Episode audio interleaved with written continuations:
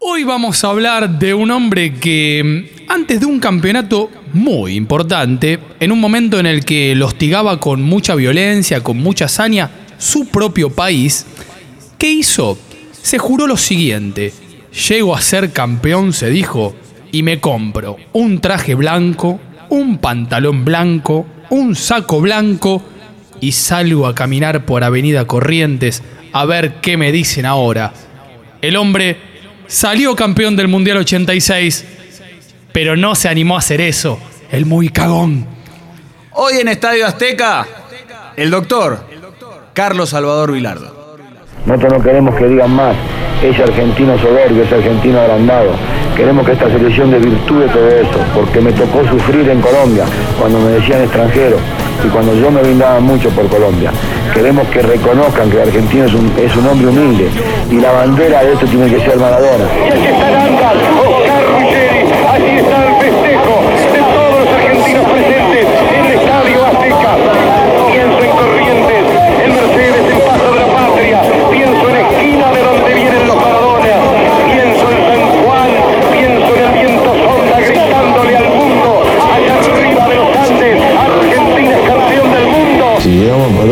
A subir un avión que se bajen los pilotos y que se haga pomada. Caricia ahora o nunca, el triunfo Caricia, gol.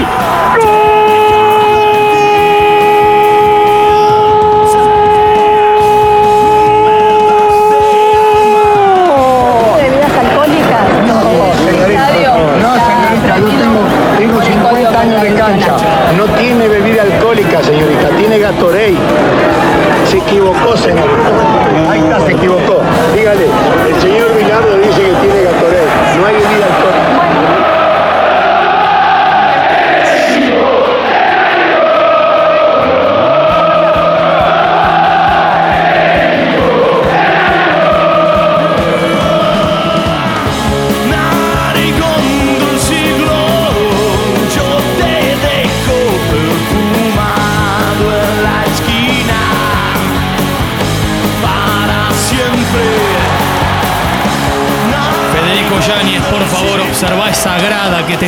Aplaudiendo y dale la espalda a la otra que te está insultando. Federico, bienvenido. Ignacio Fusco, ¿cómo te va? Bien, para ustedes, esta. No, no, no, no, no. La violencia, la violencia es un terreno que nosotros queremos tener siempre lejos porque somos amor, somos Estadio Azteca y hoy, bienvenido el doctor.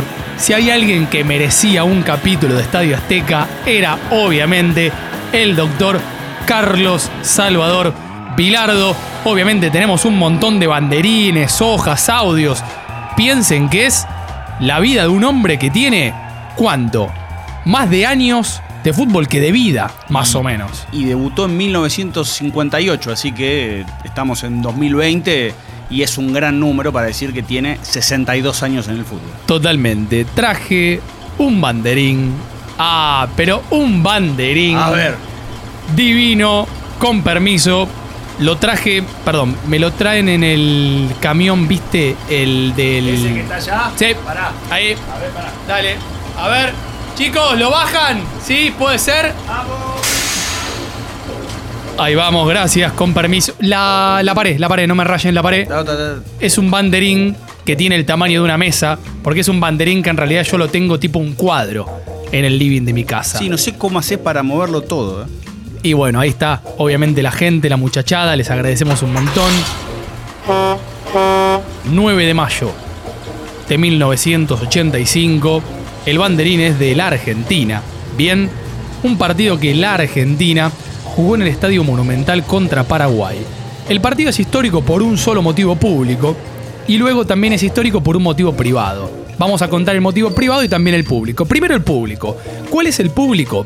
Que es el partido en el que Maradona retorna a la selección luego de haber estado tres años sin jugar en ella.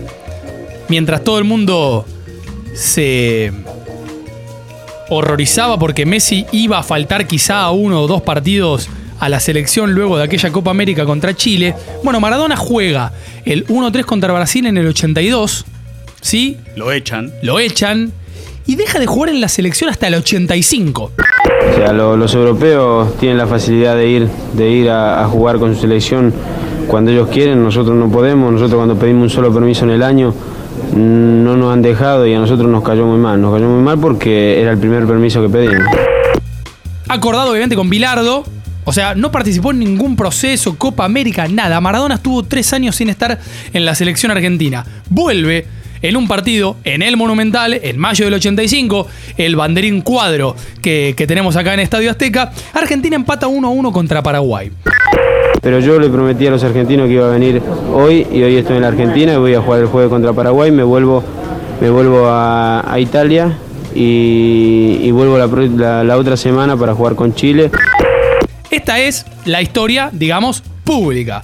Filiol, Tata Brown, Lindo. Pasarelli Ruggeri, Qué aduana, ¿eh?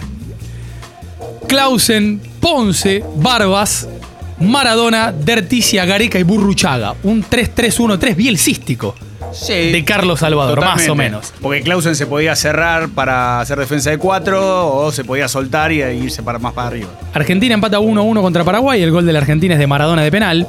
Zavala mete el gol paraguayo. Y acá viene la historia de junta con el banderín, que es la historia privada.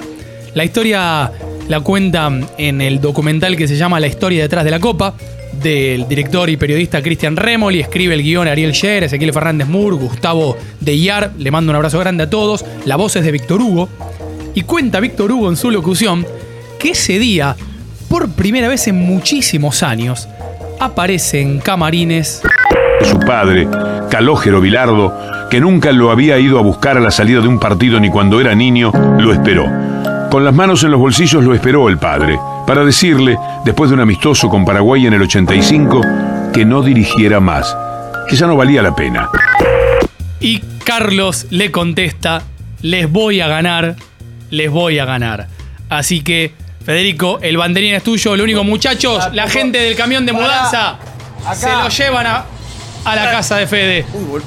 Decí que tengo faja, si no, esto tengo la escoliosis, pero bueno. Yo tengo tres banderines, pero vamos a hablar de uno solo. Bien.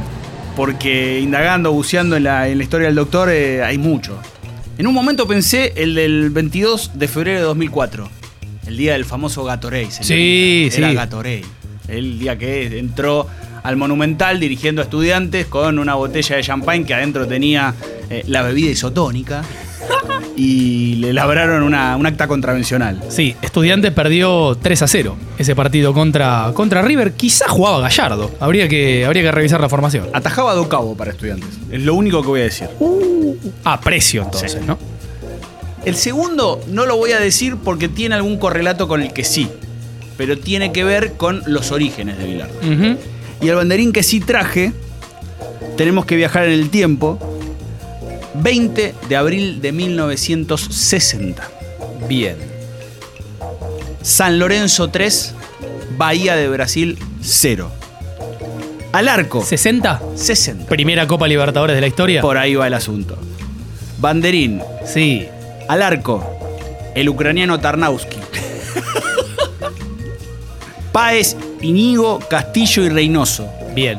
Rabeca, Héctor Facundo, Ruiz, Rossi, José Francisco San Filipo y Norberto Boggio. Goles de Rossi, Ruiz y del Nene. Un solo cambio. En el segundo tiempo sale Héctor Facundo y entra el doctor Carlos Salvador Vilardo. En ese momento de unos jóvenes 20 años. Y podemos decir en este momento algo que yo nunca había reparado, y es que el doctor Vilardo jugó en el primer partido que un equipo argentino haya disputado alguna vez por la Copa Libertadores. No, muy bueno. San Lorenzo había ganado el campeonato de 1959, se había hecho solamente un hexagonal para esa primera Copa Libertadores que se llamaba Copa de Campeones de América, no era la Copa Libertadores. Había solamente seis equipos, San Lorenzo pasó a semifinales, perdió con Peñarol, mucho se habló de cómo los dirigentes de San Lorenzo cedieron la localía. Es más, Bilardo contaba que en esa época los partidos de la Copa iban 40 personas a verlo, no es que estaba desbordado como ahora. Y después Peñarol le ganó a Olimpia de Paraguay. San Lorenzo luego llega a semifinales en otras oportunidades y recién en 2014 logró exorcizarse con ese gol de Néstor Raúl Ortigosa contra Nacional de Paraguay, pero el Doc Bilardo estuvo en el debut copero de San Lorenzo. Y Si te lo tengo que linkear al segundo, del 60 nos vamos al 79. ¿Por qué? Sí. Porque el doctor Vilardo fue el último entrenador que dirigió a San Lorenzo en el viejo gasómetro. Mirá que ¿cuál me puedo llevar? Los otros dos podemos sortearlos, ¿no?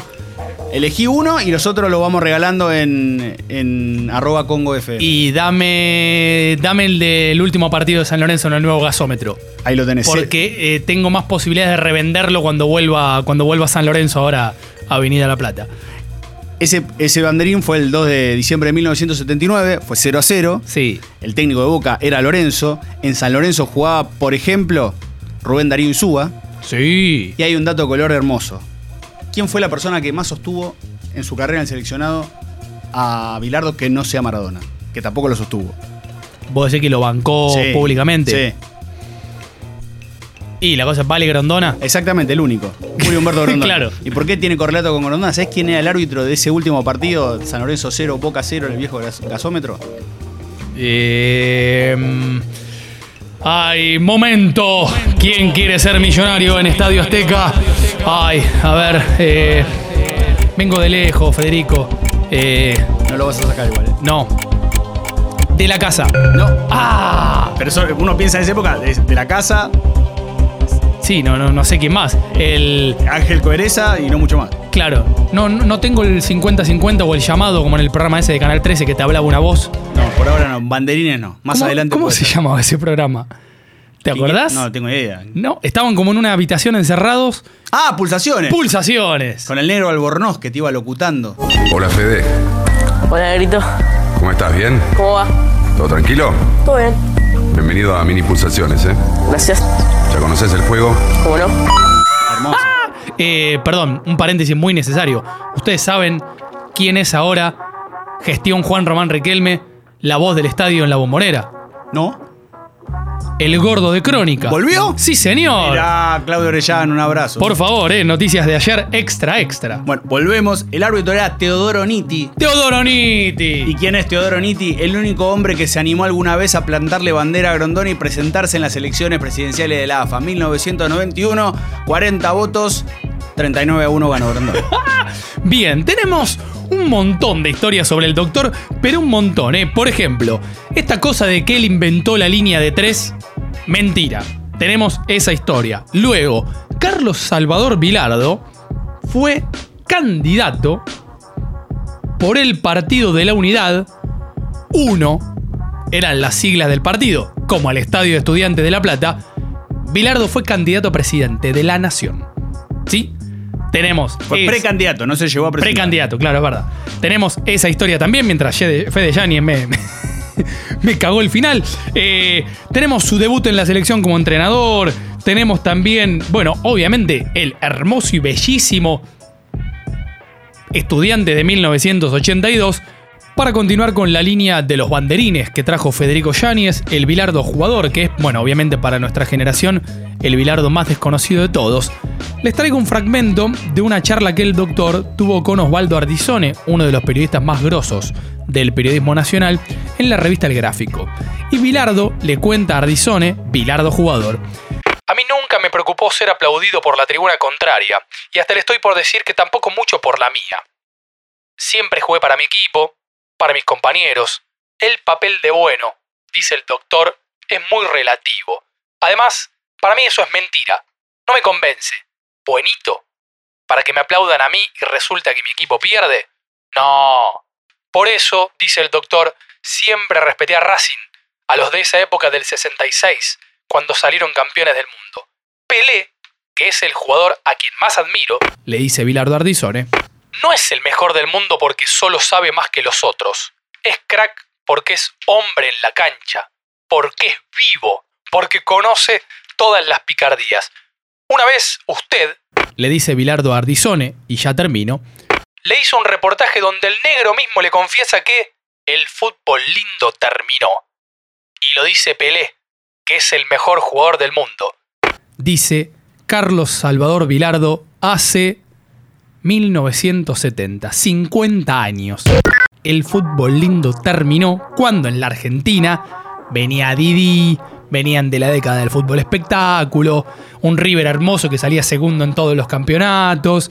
Así que Carlos Salvador Vilardo en 1970 ya era Bilardo, básicamente. Y en 1970, Bilardo era Bilardo por dos cuestiones. Primero, porque tras su paso en San Lorenzo y en Deportivo Español, había recalado en Estudiante de La Plata. En Estudiante de La Plata, el director técnico era Osvaldo Subeldía. Subeldía mezcló jugadores que venían desde las inferiores, el caso más paradigmático, el de Juan Ramón Verón, con jugadores que se fueron sumando desde otros clubes. Carlos Vilardo, el doctor Madero, Alberto Poletti, el arquero de ese equipo. No es que estamos intentando desmitificar al Bilardo construido justamente por la industria de los medios, sino estamos contando las historias que nos han contado, porque nosotros no hemos visto al Deportivo Cali de Bilardo, no hemos visto a la selección argentina del 86. Yo sí vi el partido contra Inglaterra entero, ¿eh? Entero. Ahora en un ratito te cuento, te cuento qué onda, porque la verdad era un equipo divino. Entonces, ¿cómo jugaba Bilardo? Vamos a invitar a Estadio Azteca a una de las personas que se ha tirado por el tiragoma, a una de las personas, o en realidad a la persona, al locutor que entrevistó a Juan Sebastián Verón al ladito de Viviana Vila en la inauguración del 1. ¿Digo quién es o con la voz ya está? Yo solamente voy a decir que al igual que el estadio de estudiantes, es el 1.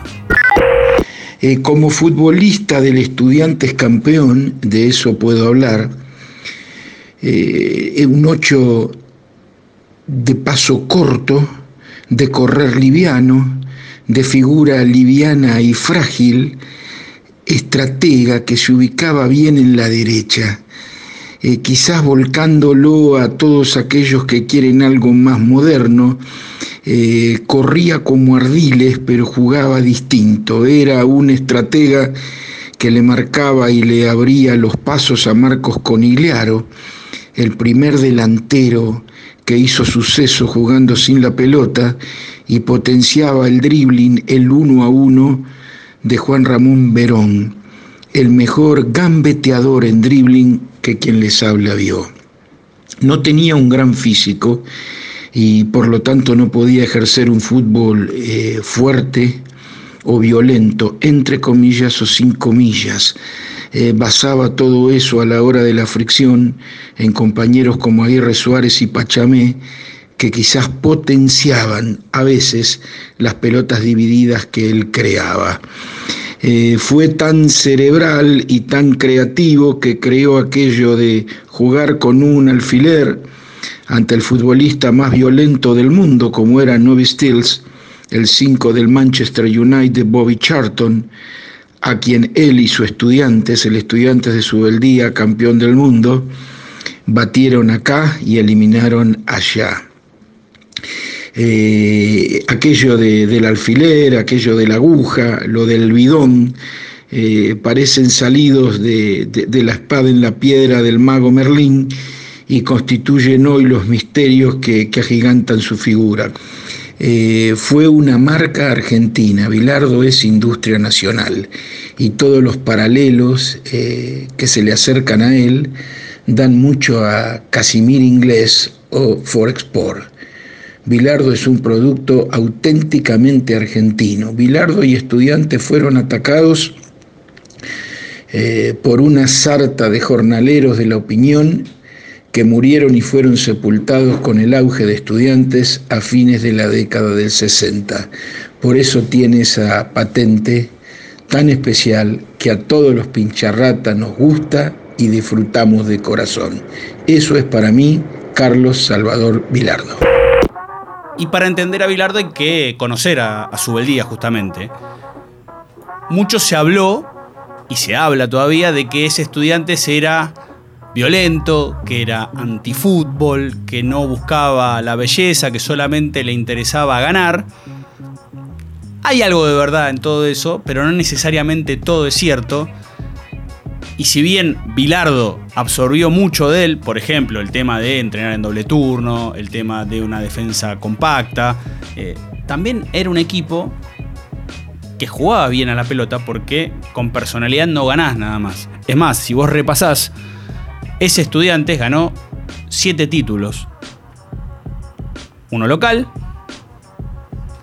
las tres Copas Libertadores, dos Interamericanas y un campeonato del mundo. Ese campeonato del mundo se lo ganaron nada más y nada menos que al Manchester United de visitante con un gol en Old Trafford. Digo, para empezar a marcar un poco la cancha. Ese Manchester United era el de la generación de los hermanos Charlton, el de George Best, o sea, no es que era un equipo limitado.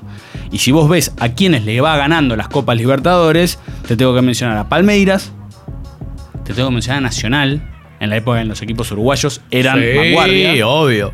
Y después le ganó a Peñarol. Es cierto, me dirán, eran épocas donde el campeón se clasificaba a segunda ronda o directamente a semifinales. No importa, lo supo capitalizar y lo hizo más que bien, estudiantes, y fue una bandera de fútbol. Y así todo, Bilardo se retira joven. Tenía poco más de 30, 32 años. Claro, sí. Y automáticamente se convierte en el eh, asistente de Subeldía, casi como una extensión y quizás como el mejor alumno que tenía para seguir en ese camino. Es más, en algún punto Bilardo se terminó decantando en su momento por estudiantes para poder seguir estudiando, porque le, daba cierta comodidad poder ir y venir entre fútbol y estudio. Para trazar un link con la actualidad para que entiendan más o menos lo que fue aquel estudiante del, del 82 con Ponce, Sabela, Troviani y Miguel Ángel Russo. El River de Gallardo, el subcampeón de la Copa Libertadores de América, era un 5 que originalmente no es 5. Y adelante de Enzo Pérez, 3-10. Nacho Fernández es 10, De la Cruz ha sido 10, puede ser 10, y Palacios es como un 10 medio europeo. ¿No? O sea, pero tres tipos de creación adelante de un tipo que no juega de 5. Mediocampo dramoso. Ese era, y así era, el mediocampo del Estudiantes de La Plata, que el 14 de febrero de 1982 se consagró campeón del Metro ganándole en Córdoba 2 a 0 a Talleres con un gol de Tata Brown de penal y otro gol de Gotardi, independiente, estaba segundo en la, en la tabla, ya, ya entonces no lo, pudo, no lo pudo alcanzar, y entonces vos decías, Osvaldo Subeldía, Carlos Vilardo, viajamos en el dial hasta 1982. Llore, doctor, llore, pero antes, escuche a Víctor Hugo. Allí están estudiantes de La Plata festejando en un apretado núcleo separado por un foso que casi casi es de ficción. Esta consagración indiscutible del equipo de Carlos Salvador Vilardo. Hasta Víctor aquí- Hugo. Sí, escucho. Cuando vos dijiste Carlos Salvador Vilardo, aquí tiene colocados auriculares el técnico del campeón. ¿Qué tal, Víctor Hugo? ¿Cómo estás? Felicitaciones, Carlos. Bueno, contentísimo. Gracias a Dios nos dio. ¿Qué pensás en este momento? ¿En qué cosas? ¿En qué personas? ¿En qué gente? Habla vos. No puede, no puede Víctor Hugo porque se largó el llanto, Vilardo. No, tiempo. No. Que él sube el día. Bueno, Carlos, Que eso no más. Es Osvaldo, es sube el día. No, espera un momento, espera un momento, no puede hablar Bilardo, no puede hablar, aflojó, aflojó al hombre el narigón, aflojó el narigón Bilardo y no es para menos, no podía ser de otra manera. Vos espera, Carlitos, que yo quiero contar que Estudiantes de La Plata es vuelta olímpica, que Estudiantes de La Plata es el respeto del público cordobés que asiste a una consagración limpia, justible, un Estudiante de La Plata que supo pelear en todos los terrenos y que ha peleado hidalgamente. Sin embargo, el partido más recordado de aquel campeonato fue contra Vélez. El 29 de enero de aquel 1982, en la cancha de estudiantes, el partido iba 0 a 0 y Vélez no se presentó a jugar el segundo tiempo porque en el entretiempo el vestuario visitante se llenó de humo porque los hinchas de estudiantes de La Plata tiraron cuatro petardos por las ventanas del vestuario explosivo, Federico, que detonaron cerca de Alberto Federico Alonso, o Alberto Federico Acosta era, de Beto Alonso. ¿Cómo era el segundo nombre de Alberto? Norberto Osvaldo. Norberto Osvaldo, ahí está. Las bombas cayeron cerca de, de Beto Alonso. ¿Quién era el técnico de Vélez? En la línea del árbol genealógico de Subeldía, de Bilardo. Toto Lorenzo. Mirá. Y Toto dijo, no salimos ni en pedo. No salió a jugar eh, Vélez ese segundo tiempo que después se reanudó. Y lo gracioso de esto es lo siguiente. A estudiantes lo multaron con 20 millones de pesos de la época. Sí. Y a Vélez con 80. Porque Vélez no salió a jugar. Estudiantes ganó ese partido, que es el más recordado de aquel campeonato, 1 a 0 con gol de Tata Brown, un equipo de Carlos Salvador Vilardo que jugaba al menotismo, les diría. La fila es encabezada por su capitán, José Luis Brown. Hugo Gotardi, Julián Camino, Guillermo Trama, Buñali, Miguel Ángel Russo, Alejandro Sabela. Jugaba muy lindo y tenía muchos jugadores referenciados que estuvieron en el plantel y en el proceso de las- del Mundial 86. Y lo curioso es que no fue un seleccionado, el del 86, tapizado por jugadores de estudiantes. Si vos ves el plantel, hay dos que si bien no estaban en estudiantes, eran, si querés, del riñón del doctor. Uno, Marcelo Troviani, que se le puede contar a sus hijos, sus nietos y al mundo que jugó una final de un mundial. Sí. Jugó poco, pero la jugó.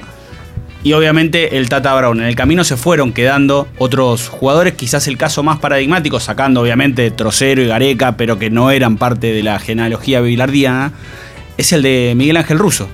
Russo no se terminó de recuperar de una lesión de cara al Mundial y siempre marcan, sobre todo Russo, lo que fue esa charla en donde Bilardo le tuvo que decir, mira Miguel, no vas a ir a México. Pero escuchá, dos años antes de México, cómo contaba Bilardo a qué jugadores iba a buscar para el seleccionado. He hablado con Pasarela, con Bertoni, Valdano, con Barbas, con Hernández y después dispondremos en su momento quién viene o quién no. Si acá en la Argentina hay jugadores que quizás en este momento no están actuando este, en la selección y tienen un año bueno o en su momento jugadores que usted fíjese que bajan, bajan y, suben, no son, no muy regulares en este momento del fútbol, un año andan bien, un año andan mal. El año pasado fue malo de Pasarela, este año es bueno. Bertoni este año anduvo mal al principio, ahora anda muy bien. Y así puede suceder cuatro o cinco meses antes de la eliminatoria. Entonces decidimos quién viene o no. Ahí lo escuchábamos al doctor eh, hablando de lo que fue o lo que iba a ser el trabajo de cara a 1984 y solamente hay que marcar un error del inicio para evitar obviamente ofender a los hinchas de estudiantes sobre todo. Eh, Bilardo ganó siete títulos en total, pero seis fueron en estudiantes, uno fue con San Lorenzo en 1959. ¿Vos sabés cómo llegó a la selección? ¿Por qué en realidad llegó a la selección? ¿Sabes que nunca me lo puse a pensar ni a leer? Sí me acuerdo pasarela porque querían una mano dura después dura. de lo que fue el, el cocobasilismo o el caso de, de Maradona diciendo, bueno, es el turno de los del 86, pero... Claro, en 1982, decidido ya que Menotti no iba a seguir en la selección, la revista El Gráfico organizó un congreso. Congreso obviamente de, de fútbol. Entre los técnicos que exponían estaba Bilardo, que era el candidato de la revista. Bien, ¿quién iba a ir a ese congreso? Uno de los hombres que cuando contás o decís una cita de él, inmediatamente, como pasa con Mostaza Merlo y Coco Basile, le imitas la voz. Julio Humberto Grondona. Sí, nene. Entonces, ¿quién tenía que convencer a Julio Humberto Grondona, qué periodista del gráfico, tenía que convencer a Grondona en ese congreso de fútbol en el 82 que el nuevo técnico de la selección tenía que ser Carlos Vilardo? Uh, ¿puedo arriesgar? Sí. Aldo Proyecto. No, pero es pelado. Natalio Gorin no, porque no era pelado. No, tiene. Lo puedes identificar. Lo pueden identificar amantes de Estadio Azteca con una palabra de una ciudad. ¡Sí! ¡Sí! ¡Lo tengo! ¡Dilo, dilo! Ernesto Cherkis Vialo nos cuenta cómo fue que la revista El Gráfico eligió como técnico de la selección a Carlos Vilardo. A mí me dijeron que tenía que llevar a Grondona a esa reunión. Y Grondona se negó rotundamente. Yo no tengo nada que hacer ahí. Si está ese que pincha con los alfileres, ¿yo qué tengo que hacer en esa mesa donde está ese que vas a pinchar alfileres a la plata? Julio. Olvídate de Vilar. Es una invitación del gráfico. ¿Puedo decir que no hay gráfico? Pero yo voy, escucho y no digo nada. Es lo único que necesito. Y remata, luego de este relato que es parte del documental La historia después de la Copa, remata Cherkis Johannesburg Vialo, diciéndole a sus compañeros cuando volvió del Congreso. Acaba de nacer, muchachos, el nuevo técnico de la selección. Y es curioso porque Cherkis tuvo una relación totalmente oscilante con Grondona. Ahí de cierta cercanía, luego de una enemistad manifiesta y después terminó siendo eh, el vocero personal de, de la Asociación de Fútbol Argentino. Y también, si hablamos de grieta, porque nuestra vida, nuestro país y todo lo que venga va a estar dividido en dos, del mismo modo que el gráfico apoyaba descontroladamente la continuidad, hemos dicho, la llegada de Bilardo y, por- y luego con los altibajos la continuidad del mismo, del otro lado está el suplemento de Clarín, que lo tiraban a matar. De ahí es que viene también la mala relación entre Bilardo y Horacio Pagani, o al menos de Horacio Pagani para con el estilo de Bilardo. Pero lo curioso es escuchar a Miguel Ángel Bertolotto, el corresponsal de Clarín en esa Copa del Mundo, contando no solamente lo que pasaba durante la Copa del Mundo, sino cómo lo recibieron a él después de ser campeón del mundo. También me acuerdo el ingreso al vestuario, porque en esa época eh, ha- había ingreso, directo. ingreso a los vestuarios. Claro, sí, sí. Veías, eh, viste a Diego abajo de la una dulce. Hoy obviamente eso es imposible. El periodista, a partir de esas coberturas y esas emociones, ¿le guarda gratitud al protagonista? ¿Sentís que le debes algo a Burruchaga, por ejemplo, por aquel día? Eh, yo digo que el- lo que le debo es esa emoción. Todo esto obviamente es ante- antes del Mundial 1986, cuando, y ahora vamos a hablar de Argentina, Inglaterra y de un montón de cosas más, ese equipo jugaba bárbaro. Era un equipo, les diría, fabricado en el futuro, porque no tenía posiciones fijas, porque tiraba un montón de diagonales, porque jugaban todos de primera. Bueno, escuchen al doctor cómo relata un gol de su propia Argentina, en el que dice Maradona que fue el mejor partido de la selección argentina en el Mundial. El 1-0 contra Uruguay. Gol de Pasculi, relato de Carlos. Ahí está, por ejemplo, estábamos saliendo del campo nuestro, como decíamos recién, eh, Ruggeri, la movilidad de Burro, cómo se va él, Justi, que está jugando como un volante, Diego, que encara, que lo corre es barrio, hombre a hombre, entra Checho, entra eh, Batista, toca ir, que se va a Burruchaga, la toca el uruguayo y entra Pasculi y convierte. Y aparte en contraposición a lo que a lo que bien marca Nacho, que se habla que los equipos de Bilardo son rústicos, eh, son juegan al antifútbol y demás, algo muy parecido a lo que le ocurre por hoy a Diego Simeone. Digo, los que dicen eso son los que ven un partido por año de Atlético Madrid contra Barcelona, en donde o, claramente están en posición de inferioridad, pero es un equipo que juega y juega bárbaro. Bueno, lo mismo pasaba con el seleccionado, y bien lo que marcaba Nacho. A Bilardo le han destacado, no solamente desde Argentina, sino a nivel mundial, que la línea de tres fue como el último gran acto revolucionario táctico del siglo XX, por lo menos. Y porque si vos analizás la manera que juega ese equipo, lo que bien decía Nacho, no había posiciones fijas, no había un centro delantero, a la usanza de lo que eran esos años. Argentina no tenía un Batistuto, un Mario Kempes, digo, para marcar los extremos del espacio en el cual se movió Bilardo. Era Batista de 5. Que no era un 5. Que no era un labo- 5 laborioso. claro. Y después tenías Valdano, era lo más parecido a un 9, pero todo el tiempo moviéndose al espacio.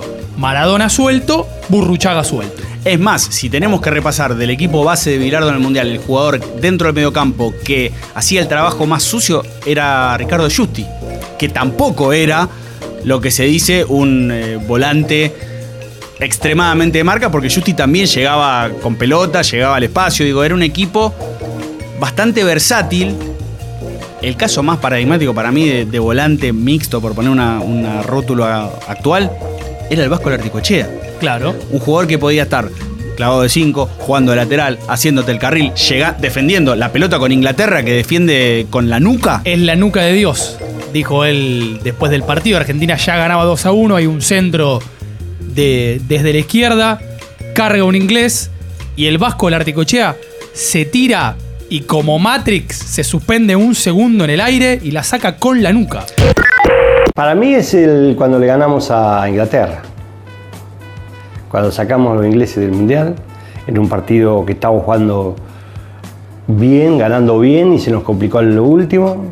Cuando entró el Morocho Barnes, que tiró el centro, hicieron el 2 a 1 ellos y después tiró el centro y la salvé con la nuca, la nuca de Dios, como digo siempre. Ese quizás sea uno de los grandes momentos de, de mi vida como jugador. Y el Articochea, que es el destinatario de una de las tantas anécdotas bilardianas de toda la historia. la vas a contar, ¿no? Vamos a tener que ir a una entrevista, la estamos buscando en este momento, que se llama Ganar es todo, todo. La publicó la revista Libero de España en el otoño de 2018. El autor es Ignacio Fusco. Hola. Pagaron en euros. Ah, ah. Ahí todavía no había 30%, zafaste, no te la especificaron. No, no sabés. Todo lo que hice con ese dinero. ¿Eh? Las expensas pagué. Está muy bien. Es verdad que el Articochea, que en 1984 jugaba en Boca, había terminado un partido y se iba con su familia a Saladillo, su ciudad natal. Y es verdad que Carlos Pachame, el ayudante del ex técnico de Sevilla, le contó que Bilardo lo iba a esperar en la bajada de una autopista, a la salida justamente de Capital Federal. Fastidioso, agotado, el Articochea encaró la bajada. En la esquina acordada estaba ahí, flaquito, la boca enorme, Bilardo. Carlos Salvador Bilardo, otra vez. Articochea le dijo a su mujer y sus hijos que lo esperaran un segundito. Un segundito y ya estaba de vuelta. En ese segundito entonces, Carlos Salvador Bilardo le contó su invención. No sería marcador lateral como lo era en Boca, sino volante lateral. La línea de tres defensores y después, a la derecha, él. Un sistema que Argentina implantó en los cuartos de final porque habían amonestado el lateral derecho a Néstor Clausen. Y que Ciro Blasevich había estrenado en el Dinamo Zagreb dos años atrás. Más que contarlo, y acá viene la parte hermosa de toda esta anécdota, Bilardo se lo dibujó. Cuando vio que el Vasco no quería, que el Vasco se había cansado de los viajes, que se había cansado de él y de la selección, agarró un ladrillo que estaba en el suelo y le dibujó al equipo argentino y su función en la pared de una casa. Genial para que sea patrimonio nacional, básicamente, ¿no? La esquina, esa pared con el dibujo del Articochea. Vamos a seguir hablando de la línea de tres y para eso necesitamos abrirle la puerta de nuestro corazón y de nuestro estudio a una de las bandas favoritas del Dr. Bilardo. Trío Los Panchos suena, obviamente, en Estadio Azteca. Y acá lo que vamos a decir entonces, Federico, es que es mentira, obviamente, que Carlos Bilardo patentó o inventó la línea de tres. La línea de tres la inventó en Berna, en Suiza, un hombre llamado Karl Rappan, que dirigió la selección de Suiza entre el 37 y el 38, 42 y 49, en la década del 50 y también en la década del 60. ¿Sabes cómo se llamaba la línea de tres? Le Berrou, que quiere decir cerrojo en francés. Como el catenacho en italiano. Ahí está. De hecho, el catenacho viene de acá. Era 3, era 2, era 2 y era 3. Y si nos vamos un poquitito más atrás, el invento sí es rioplatense, pero es uruguayo. José Nasasi, líbero justamente de la selección uruguaya, campeona de los Juegos del 24 y el 28, y también del primer mundial, en un amistoso entre Uruguay y Real Celta de Vigo, en Celta, una gira que hizo la selección uruguaya, que de hecho ganó los nueve partidos que jugó ahí en Europa. En el entretiempo, el mismo Nasasi, que era, que era jugador, cambia el dibujo. Se pone él atrás del otro zaguero y arma una línea de tres con los otros dos medio alas. Entonces queda él, dos libros por adelante, el 5 metido entre, entre los stopper, perdón, y ya después, bueno, 3, 3, 3, 3 y todos los tres posibles. O sea, con lo cual, obviamente, doctor, no mienta. Bueno, más allá del crédito que dijimos que le daban, es cierto que hubo un antecedente, solo que bueno, a Bilardo le funcionó porque salió campeón del mundo, básicamente. Y sí, sí. Lo que sí hay que destacarle al doctor es que tiene una gran capacidad de convencimiento, de consustanciarse, de entregar lo mejor para que sus jugadores se entreguen a sí mismos. Hay veces que exagera, pero además de ser entrenador, el doctor se ha destacado como analista, como conductor televisivo. Y una vez en un programa en Fox con Germán Pawlowski, el doctor llegó a una conclusión. Le preguntaron si él era capaz de hacer cualquier cosa con tal de que sus jugadores puedan dar el 100% de sí mismos. Y cuando digo todo y hacer cualquier cosa, hablo de esto. ¿Está bien o está mal que haya sexo antes de un partido? No, en a mí no me gusta, a mí no me Sí, gusta. no. ¿Vos qué? ¿Vos qué sos, derecho o izquierdo? Derecho. ¿Con la, con la derecha? Con la derecha. Sí, te masturbas. Saluda. Con la Saluda. derecha. No. ¿Con la? Si me masturbo, me masturbo con la derecha. Como Está bien, masturba con él. Bueno, entonces cada uno tiene su estilo. Entonces ese jugador que dijo, me la voy a rebuscar, y se la va a tener Y que se la va a rebuscar. tener que Claro. rebuscar. ¿Le quiere dar una mano o no? No, se lo puede ayudar. ¿Por qué no? Ah, bueno, no sé. Se lo puede ayudar. Está terrible este Carlos. A mí, si sale campeón del mundo, si me dice yo juego y te hago dos goles, Le dejás hacer lo ayudo. cosa. ¿Qué habrá dicho Gloria, no? Su esposa, después de haber escuchado, obviamente, todo esto. Que, como corresponde a la vida de Carlos Salvador Vilardo, donde conoció Vilardo a su esposa, lo cuenta el periodista Luciano Bernique en una crónica de la revista colombiana Sojo, donde la conoció Momento. ¿Quién quiere ser millonario en Estadio Azteca? Locación, sí, ¿cuál? ¿Dónde? Ah. Eh, un, un, eh, un carnaval de un club. No. Eh, la biblioteca de una facultad. Eh, no. Eh, la tribuna de una cancha. En un velatorio, maestro, había muerto una tía y Carlos, escribe Luciano Bernique, se encontró en la sala del velorio con su hermano Jorge, que había acudido junto a su novia y una amiga de ella. La amiga resultó ser Gloria. Carlos y Gloria se pusieron a conversar. No le escribió ninguna táctica ni ninguna estrategia en la pared con un ladrillo, básicamente eh, como respeto al muerto y cuatro días más tarde tuvieron su primera cita.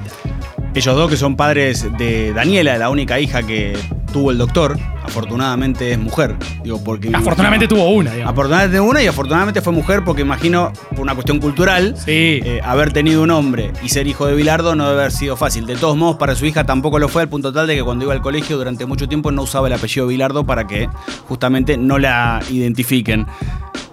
Pero si hablamos de Bilardo, sí, de Gloria, sí, de su relación, de casarse Ay. y de bilardismos, Ay. tenemos que viajar al pasado sí. y volver a traer a Osvaldo Subeldía al terreno. Hola Osvaldo. Año 2001, año donde el doctor lanza su candidatura presidencial, de cual la vamos a estar hablando en un rato. El primero de enero de 2001. Bueno. ¿Y saben por qué el primero de enero de 2001? Porque le dijo él al diario La Nación, quería que fuera el primero del ciclo. Pero ahora vamos a ir ahí. Año 2001, revista El Gráfico. Las deliciosas entrevistas 100% que hacía Diego Borinsky, que hoy las hace en el Diario de la Nación. Diego le pregunta. ¿Subeldía les organizaba hasta el día en que se tenían que casar? Ganamos un miércoles y el domingo jugábamos contra River en La Plata. Y con el empate clasificábamos para la Copa. Y ya sabíamos que en La Plata no perdíamos. Ese miércoles, Subeldía dijo, el que se quiera casar lo tiene que hacer el lunes o martes, ¿eh? después de River y el miércoles de vuelta para jugar la Copa. Llamé a mi señora y le dije, nos casamos el lunes. Fuimos como ocho los que nos casamos. Ahora, lo que sí, lo que habría que averiguar en un trabajo antropológico, obviamente, es si Pilardo también les musicalizó las fiestas con otro de los cantantes que le gustaban, otra de las cantantes que le gustaban, que era María Marta Serralima. Me vuelvo loco. María, por favor. La tercera es la vencida, te lo juro por mi vida, y yo no soy de jurar. Entonces, el primero de enero, siempre quise hacer radio con esta cortina. El primero de enero de 2001, Bilardo funda Partido de la Unidad. La sigla es 1, como el Estadio de Estudiantes de La Plata, con un acto en eh, Suipacha y Corrientes en la confitería La Ideal. Bien. Apenas asume de la Rúa, esto ya es entonces 99, habían empezado a aparecer los afiches Bilardo 2003. No se entendía qué era, etapa sin WhatsApp, sin redes sociales, digamos, la calle era el celular. Bien, entonces la justicia electoral solamente reconoce al partido de Bilardo en Capital Federal y en Gran Buenos Aires. ¿Sabes quién lo llamó para ver qué necesitaba? Carlos Menem. El hijo de qué dictador de Medio Oriente. El hijo de Gaddafi. Sí, señor. El que, que jugaba en el Perugia. Efectivamente, porque, bueno, Bilardo dirigió un tiempito la selección de Libia. Entonces lo llamó, ¿viste? Carlos, ¿necesitas algo? Le dijo. Gaddafi, obviamente, está doblado, no es que Gaddafi habla así. Y Carlos le dijo: No, no, no, no, no, no, no necesito nada, me lo voy a financiar yo solo con el dinero que gané. que gané en el fútbol. Ya que habla de, de Gaddafi, eh, tiene como ciertas historias con personajes así. Sin ir más lejos, cuando Bilardo dirigía en Colombia, Sí. fue el auge del crecimiento de los capos narcos. Sí. Estaban los eh, Rodríguez Orejuela, que se quedaban con el América de Cali, el mexicano Rodríguez Gacha, que manejaba el Millonarios, que ganó los torneos de 87-88, que ya no computan. O la- Claro. en realidad los Sí, quisieron sí, sí. devol- no, los quisieron devolver y no, no, no, no, no hubo chance de devolverlos. Y obviamente Atlético Nacional de Medellín con Pablo Escobar Gaviria. ¿Con quién Bilardo tiene esta anécdota? ¿Lo conoció usted a Pablo Escobar Gaviria? Es que, mira, pasa como si me dijeran acá, ¿conoce al presidente de Lanús? Sí. ¿Conoce al de Boca? ¿Cómo lo voy a conocer? ¿Conoce al de River? ¿Cómo lo voy a conocer? Y toda esta gente era presidente de un club, era presidente de la América, eh, Miguel Rodríguez, Gilberto Rodríguez, era presidente, ah, eh, autoridad, ¿no? De Medellín, eh, Pablo, Cuando hablaba con Escobar, ¿usted de qué hablaba? de fútbol, ¿no? yo siempre fútbol. Ellos cuando hablaban conmigo era fútbol. A quién podían traer, a quién podía comprar, a quién podía hacer. Porque como el trato era, era digamos, amable, respetuoso. Eh, invitaban a cenar, invitaban a almorzar, vamos a ver fútbol. Sí, Era siempre así, pero una cosa normal. Escobar que armaba partidos en su quinta que se llamaba Nápoles. Vos te das cuenta que todo lleva al 86, ¿no? Totalmente. O sea, eh, eh, cualquier historia termina en el, en, en el dique del 86 que armaba partidos con Higuita, Valderrama. Tipo, los llamaban y vengan a jugar, eh, como los monos en el, en el circo. Ah, pensé que como los monos en Rosario. No, no, no, no, no, no. Y en la entrevista que. mm, Hay una entrevista que la pueden buscar en Google que se la da al diario La Nación el 10 de enero, luego de la presentación de la candidatura. Después hay otra que se la hizo Rodolfo Braselli. La entrevista está compilada en un libro hermoso que se llama eh, de Sudamericana eh, de Fútbol Somos, una compilación de todos los textos del escritor mendocino Rodolfo Braselli.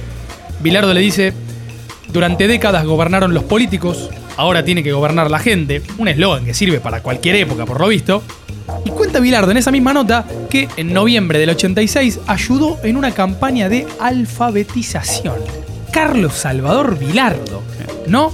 Un país sin alfabetos es un país libre. Una persona a la cual le no se le dice entendía Carlos, cuando hablaba. claro, justamente le dice Carlos que luego ya con la, con, con la Nación, el periodista de la Nación le pregunta, ¿usted cree en serio, Carlos, que tiene posibilidades reales de ser presidente? Si me votan todos los que me dicen que me van a votar, le contesta Bilardo, va a ser un paseo. Incluso durante la presentación del Partido de la Unidad, le preguntan si Diego Maradona puede ser parte de ese frente. Dice, Diego se puede desempeñar en cualquier plano porque conoce más que nadie a la gente. Cuando él habla hay que escucharlo. Y también le preguntan qué dotes cree que tiene él para seducir a la clase política que lo acompañe. Esto es real lo que voy a decir, ¿eh? No está agregado ni una coma. He enseñado cómo se viaja en un avión a diputados. Les he enseñado cómo se recuesta el asiento, cómo hay que escuchar música. Señaló al justificar su postulación a la primera magistratura, pero no fue ni la primera ni la última acción política de Bilardo. Bilardo, entre 2007 y 2008... No pudo competir en las presidenciales, aclaremos, aclaremos Nunca, eso. nunca terminó de, de hacer el frente a nivel eh, nacional, tampoco quiso ir por algún cargo tanto en la ciudad como en la provincia de Buenos Aires, pero en 2007 y 2008 fue secretario de Deportes de la provincia de Buenos Aires, gestión de Daniel Scioli, justamente. Pero Bilardo tiene un antecedente en el peronismo. Fue militante de la Unión de Estudiantes Secundarios, la UES, cuando iba justamente al colegio secundario. Bilardo nació en eh, 1938. Entonces, imaginamos un Bilardo joven, efervescente, ahí a mediados, principios de los años 50, militando justamente en la Unión Estudiantil que justamente propagaba el peronismo. Bilardo joven, Bilardo hippie, una tapa de una revista deportiva muy famosa de la Argentina, luego de que Estudiantes ganara una Copa Libertadores de América, ¿eh? Todos festejando en la tapa, la foto clásica, el título Los hippies copan el fútbol. Imagínense una foto de Bilardo como jugador abrazándose con sus compañeros, con Verón, con el Estudiantes histórico, tapa en colores. Ahora, imagínense cuál tuvo que hacer la revolución y qué tan poderosa era la resistencia de Estudiantes de La Plata que esa foto no era de un partido de fútbol. Miren cómo ninguneaban a Estudiantes de La Plata. Carlos Salvador Bilardo. Esta es una recta que se llamaba goles. Salía los días martes. Entonces, por ejemplo, eh, salimos campeón de América. ¿Ves? Estudiante ganador en todo. Fútbol y guerra. Campeón de América. ¿Quién tiene que salir en la tapa? Estudiante. Estudiante. No tenían foto de estudiante. Esta foto de un día lunes. Entonces nos citaban a todos el día lunes a gritar el gol a la mañana. Entonces fuimos todos y gritábamos el gol. Y el fotógrafo decía, griten bien el gol. Yo, escucha, ¿cómo, cómo un lunes a la mañana voy a gritar el gol? dice, ¿cómo un lunes a la mañana voy a gritar un gol? No, es imposible gritar pibe un gol. No, gritó otra vez, otra vez, estuvo como una hora para sacar esta tapa, siendo- habiendo sido campeones, no, no había foto de estudiantes. Impresionante. Es imposible, pibe, gritar un gol, le dice Bilardo. Pero aparte también hay que mencionar ahora que tenemos perspectiva histórica, ya más de 50 años. Estudiantes vino a romper el monopolio de los clubes grandes y de los clubes grandes porteños. El primer equipo fuera de los cinco grandes que salió campeón del fútbol argentino. Porque si bien Racing e Independiente están en Avellaneda, pero eso es el Gran Buenos Aires y es casi capital federal porque están muy cerca. Acceder a, los dos estadios es bastante cerca, además de que los dos tienen sedes justamente en la capital federal. Pero ese Estudiantes rompió con esa lógica y lo rompió de tal manera que es el día de hoy que en cualquier charla, asado, análisis periodístico, cuando se habla de mística ganadora, de mística copera, lo primero que pensás es en Estudiante de La Plata. Algunos dirán, eh, Boca con, con Bianchi, Independiente que ganó siete copas, el Racing de Pisuti, todo lo que quieran. Se habla de mística copera y la primera imagen que pensás es esa foto blanco y negro de Juan Ramón Verón Sí. en Old Trafford haciendo el 1 0. Después también es cierto que, para también contar el revés de la historia, hay un libro muy, muy bueno, pero muy bueno en serio. eh, Se llama El Partido, lo escribió el periodista amigo de la casa, ¿no? Andrés Burgo. Y el flaco cuenta, digamos, la historia de la Argentina-Inglaterra del 86, para atrás, para adelante, y arma una especie de relato del país que es divino. Y en un momento cuenta Burgo que antes del Mundial 86 el equipo era un desastre, pero un desastre escandaloso. Se juntan todos los jugadores y gritaban tan fuerte en el vestuario, sin Bilardo fue la reunión, que un periodista que estaba afuera escucha los gritos. Bien, y entre esos gritos se escuchaba a Maradona gritando, no hay que darle más pelota a Bilardo. Ese es el punto uno del Mundial 86. Después sí, la revolución estratégica del doctor que funcionó, un Maradona supersónico y extraterrestre, hasta llegar a la frase final, que es Brown dislocándose el codo y Bilardo gritándole, Tata, te morís ahí adentro, ¿eh? Y lo singular que en esa charla, como bien lo cuenta también Andrés en el libro, el que salía a defender la postura de Bilardo contra lo que decía Maradona era justamente Brown, o mejor dicho, Bron. Y si quieren que pulsemos para contarles otra bilardeada, ustedes ubican un partido que se jugó en ese campeonato. Argentina jugó contra Inglaterra. ¿Sí? Sí. ¿Ganó? Creo, creo. Es más, el diario mexicano Excelsior vendió el partido de la siguiente manera con un anuncio en el diario. No se pierda el domingo 22 la segunda versión de la Guerra de las Malvinas, Argentina e Inglaterra. Y abajo escribieron la dirección de dónde conseguir entradas. Para que entiendan cómo se vivía la antesala de ese partido. Y las camisetas que usó Argentina en ese partido no fueron las camisetas que llevó la marca que lo vestía, que era Lecoq, sino camisetas que Carlos Salvador había mandado a comprar porque parece que en México hacía mucho calor. No. ¿Serio? Sea usted bienvenido, autor del libro El Partido, Andrés Burgo. El Mundial 86 fue no solo el Mundial de Maradona, el Mundial 86 también fue el Mundial de Bilardo. ¿En qué sentido? No solo futbolísticamente, sino también en las bilardeadas, para llamarlo de alguna manera, el Mundial de las bilarditis. Bilardo para el Mundial 86 le pide a la gente de Coque Sportif que, teniendo en cuenta el calor, la altura de México y el horario de los partidos que iban a ser al mediodía, la camiseta titular fuese livianita. Entonces, claro, era una camiseta liviana. Argentina juega los tres primeros partidos con la titular. Termina el partido contra, contra Uruguay. Argentina juega con la camiseta azul. Encima llueve. Los jugadores se quejan del tema del peso. Bilardo pesa la camiseta, que resulta que pesaba mucho, aparentemente entre 2 y 3 kilos. Cuando Bilardo se entera que contra Inglaterra Argentina tiene que volver a usar la azul, se desespera, le empieza a hacer agujeros. ¿Por qué? Porque la quería con una tijera, porque quería que también fuese una remera livianita. Pasan los jugadores y le dicen, Carlos, no podemos jugar contra Inglaterra con esa camiseta. Entonces Argentina se queda sin camisetas azules para jugar contra Inglaterra. ¿Qué es lo que hace Bilardo? Manda a dos de sus empleados a buscar camisetas azules por todo el Distrito Federal. Tenían que ser camisetas azules, genéricas y de Lecoq Sportif. Bueno, las consiguen recién el día previo a ese partido en un local perdido, cuyo nombre eh, nunca después se supo, a lo que le tienen que agregar después los números, por eso son grises, y el escudo de la AFA, que los emparchan así de apuro, y por eso le faltan los laureles del, del escudo de la AFA. Bueno, por esa camiseta costaba uno o dos dólares, Maradona le hizo los goles a Inglaterra. Y eso habla a las claras de que Bilardo no estaba loco. Bilardo era un entrenador que estaba hasta en el último detalle. Usaba la tecnología, grababa los partidos, espiaba a los rivales y estaba en detalles pequeños como eso que quizás por segundo partido consecutivo les podrían haber costado la eliminación y sin embargo permitió que Argentina vaya a semifinal. Lo de los videos, sin embargo, Bilardo no lo absorbió de su beldía, sino de su paso por el Deportivo Cali. Bilardo fue, en una de sus primeras experiencias como entrenador, subcampeón de la Copa Libertadores de América. Primer, primera vez que un equipo colombiano llegaba a la final de una Copa Libertadores. Claro, fines de los 70, subcampeón justamente del Boca de Toto Lorenzo. Y Bilardo ha contado que en Cali aprendió a grabar videos de un ex dirigente del equipo colombiano. El dirigente se llamaba Aurelio Grimberg.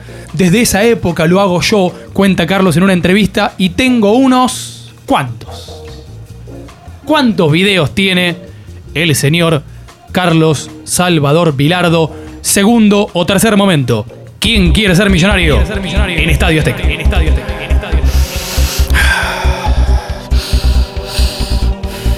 ¿2000? No. ¿4000? No.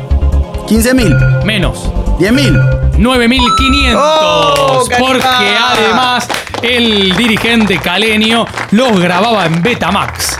¡Oh! ¿Eh? A ver, vamos a tener que organizémonos, estimados millennials. Ustedes están acostumbrados a, si querés, un disco rígido. Sí. O una tablet. Piensen en una tablet, el tamaño de una tablet. Ubiquemos Millennial, así la gente se siente bien. Yo les voy a En decir. realidad no, millennial, no, centennial. Ahí está. Millennial somos nosotros. Millennial saben que es. Primer mundial de Maradona. Último mundial de Maradona. Listo. 82-94. Bueno. Sí, muy fácil de acordarse, re sencillo. Bueno, estimados centennials. Bien. Eh, el. ¿Y en qué quilombo te metiste, Una no? tablet chica era un VHS. Para que se imaginen. Una tablet chica del tamaño de un VHS. Bueno, un Betamax era el doble. Bien. O sea, imaginen todo ese espacio ocupado por 9500. Igual, obviamente que mm, ganar, conquistar un campeonato del mundo es un pasaje de la eternidad, como le ha pasado a Bilardo, como le ha pasado a Menotti. Pero es muy divertido que el hombre que en su lápida seguramente va a permitir o va a pedir que le escriban ganar es todo o todas esas pavadas del segundo, Bilardo dirigió 81 partidos a la selección argentina. 1983-1990. 81 partidos, ¿eh? Ganó 28, empató 30, perdió 23. O sea, ganó menos de la mitad. 53%. En México 86 ganó 6. Ahí está justamente el mes luminoso del doctor. Y desde el 86 hasta el Mundial 90, la Argentina jugó, Copa América incluida, 34 partidos. Ganó nada más que 7. O sea, la selección argentina campeona del mundo en 4 años ganó nada más que 7 partidos sobre 34. Y llegó el 90 y esa yunta de veteranos de guerra vuelve a llegar a la final. Es una cosa maravillosa. Y además del 86, Bilardo gana el metro 82. Estamos Estamos hablando de una carrera de entrenador que comienza entre principios y mediados de los 70 y finaliza eh, a mediados de la década pasada, 2004, Gatorade. Y ganó nada más que dos títulos. Es más, te voy a agregar otro dato. De Menotti a esta parte. ¿En qué posición de efectividad está Bilardo? Último. No. Ay, no, porque claro, está Bausa, no me contés Bausa. Sacá Bausa. Bueno, Córrase, Edgardo. Décimo segundo. Décimo segundo. Con 53%. ¿Sabes quién es el que tiene el mejor ratio de efectividad? Maradona. 75%. Jugó 24, ganó 18 y perdió 6. ¿Dónde está Sabela? Tercero. 71,54. ¿Quién hizo debutar en la selección a Alejandro Sabela? Bilardo. Sabela ingresará en el equipo argentino. Se va el número 11, Jorge Burruchaga. Arregui. Picó Gareca. Llegó Calderón. Gareca. Gol. Gol. Argentino. Ricardo Gareca. Como bien hablamos de Gareca, de Trocero y de Russo, Sabela fue otro de los que se terminó quedando afuera. Y como último datito color, ¿sabes cuántos puntos hizo Bilardo como entrenador del seleccionado? ¿Y qué dije? ¿80, 81 partidos? 81 partidos. Eh, y la cosa que no sé, ¿que es por dos o por tres? No, no, por dos. Por dos. O sea, 162. Y. 80. No. ¿Qué mundial ganó? El del 86. ¿86? Bilardo como entrenador del seleccionado hizo 86 puntos. Bilardo que antes del comienzo de Argentina-Inglaterra, tipo 10 minutos antes del partido, en el vestuario, mientras cuenta Brown, cuenta Olarticochea, cuenta Burruchaga, todos en un montón de entrevistas, pero fundamentalmente en el libro del flaco del partido, que se vivía un clima que no se había vivido eh, en ningún momento, en ningún otro partido del Mundial, obviamente por la guerra de Malvinas. Bilardo en un momento les grita, piensen en Argentina, o sea, en el país. Piensen en Argentina, transpiren y orinen sangre. Como siempre contamos en Estadio Azteca, esta es nuestra visión sobre Carlos Salvador Virardo, un tipo que desde un lado de la grieta es muy querido y desde el otro muy resistido. Para algunos es un genio, para otros es un tipo que es el antifútbol personificado en una persona. Cada uno que haga la, la evaluación que quiera. Yo si tuviese que ofrecerte algo para que le puedas agregar, hay un documental que no lo hicieron en Argentina, más allá de lo que terminó trascendiendo, lo hizo la FIFA. Es el documental, la película oficial del Mundial 86. ¿Héroes? Exactamente. No, ¿en serio es de la FIFA? Y sobre todo lo tienen que ver por esto que está sonando ahora, que ni que siquiera tengo que presentarla, porque no es otra que Valeria Lima. Dame un poco más. Aleluya por el modo que tienes de amar. Así que si quieren profundizar, vayan por ese lado. Vayan también obviamente al documental que citamos ahí un par de escenas, un par de cositas. Se llama Historia detrás de la Copa. Lo hizo Koala Contenido, lo dirigió Cristian Remoli. Participaron en el texto Ariel Sher, Gustavo Díaz, también Ezequiel Fernández Moore con la voz, con la locución de Víctor Hugo Morales. En YouTube está entero, ¿eh? Historia detrás de la Copa. Obviamente el libro del Flaco, eh, el partido. Después Bilardo tiene también una biografía que ahora creo que es Doctor y Campeón el título, no me acuerdo si de Sudamericana o alguna de las, de las editoriales grosas. Sí es cierto, para mí, que si bien la Argentina del 86 era hermosa, y estudiantes del 82 también nos contaron que era un equipo hermoso, equipos totalmente alejados del discurso final de Carlos Salvador Vilardo, que si vos pones un poquitito de Vilardo, con un poquitito de Fernando Niembro, con un poquitito de Martin Lieberman, con un poquitito de la factoría de Fox, fines de los 90, principios de 2000, sí es cierto que ellos fundaron, como lo llamó el gran Ángel Capa, el Niembro Vilardismo, donde había que ganar sí o sí. Entonces, ¿eso que hizo? Creó un miedo donde errás un pase y te colgamos del alambrado. Eso también es, lamentablemente, Carlos Salvador Vilardo, que hace un tiempo concedió Federico la mejor respuesta en la historia de una entrevista gráfica, 100% del gráfico, obviamente del gran Diego Borinsky, y en un momento, hablando justamente de fines de los 90, Pregunta número 98. ¿Viste cuando empieza en el ping-pong? Una película. eh, Una comida. Sí, una, una ciudad. Una ciudad para visitar. Bueno. Pregunta 98. Diego Borinsky le consulta a Carlos Vilardo. ¿Viste cuando en las entrevistas te hacen un ping-pong? Che, una película, una ciudad para visitar, etcétera, etcétera, etcétera. Le pregunta a Borinsky, Carlos, un libro, Bron. Carlos, le pedí un libro, no un libro. ¿Ganar jugando bien o con ganar simplemente alcanza? Ganar. Esto es lo mismo que la televisión. Y te pone el rating. Hay que matar 20 tipos, se mata 20 tipos. Hay que chocar 14 veces el tren, se choca 14 veces el tren. Narigondo el siglo